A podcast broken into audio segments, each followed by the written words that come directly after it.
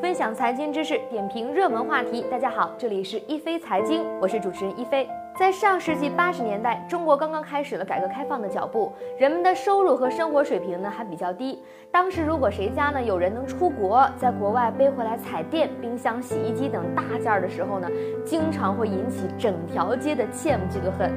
因为当时我们的国家呢物质方面呢还比较匮乏，很多能提高生活品质的商品呢在中国市场上是买不到的，于是外国货就受到了热捧。崇洋媚外在很长的一段时间里呢，成为了中国人的一种特殊情节。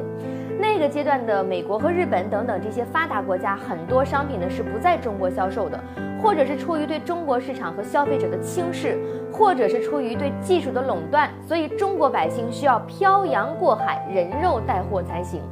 不过正所谓啊，三十年河东，三十年河西。就在今年的十月份，也有中国品牌发表声明，我们的东西啊不卖给美国老百姓。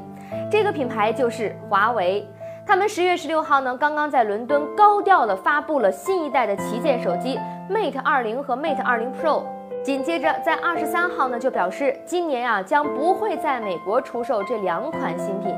对于美国这个全球第三大智能手机的市场，华为不可能不重视。但今年年初，美国政府以威胁国家安全为理由，给电信运营商 AT&T 施加了压力，搅黄了华为与对方马上就要达成的独家合作协议，掐断了华为产品进入美国市场的路径。要知道，美国各大电信运营商的渠道占有美国的智能手机市场的百分之九十，也就是说，超过九成的美国老百姓呢，都是通过存话费来送手机的方式获得新手机的。华为与 AT&T 没有合作成，每年呢通过公开渠道在美国市场的手机销量仅有几十万部，相比2017年华为手机全球的出货量1.53亿部的数字，美国市场已经成为了华为可以忽略不计的小市场。为了维护这几十万部的销量，就要继续运营美国的分公司，成本的费用与收入难成正比。华为索性呢是暂时离开了美国市场，关闭了美国分公司，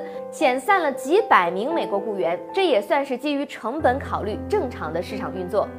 华为这次敢于公开对美国市场说不，底气呢来自于两款新品的性能。按照伦敦发布会上公布出来的各项参数。华为 Mate 20和 Mate 20 Pro 在很多方面都超越了此前不久上市的苹果新品 iPhone XS 和 iPhone XS Max。也就是说呢，手里真有好东西才有资格用，我就不卖给你来怼美国人，否则就是一句笑话。当然，华为不可能永远跟美国市场赌气，毕竟啊，做生意赚钱才是最重要的。华为消费者业务 CEO 余承东就表示，我们坚信。只要产品呢有竞争力，能够真正为消费者带来价值，他们最终会选择华为。这次华为在明确对美国市场关上大门的同时呢，也留了一扇小窗，说的是用户可以在美国的网络上使用兼容 GSM 的国际版 Mate 20和 Mate 20 Pro。美国消费者如果真的想用，不是不可以，自己想办法去买来自于中国或者是欧洲的水货吧。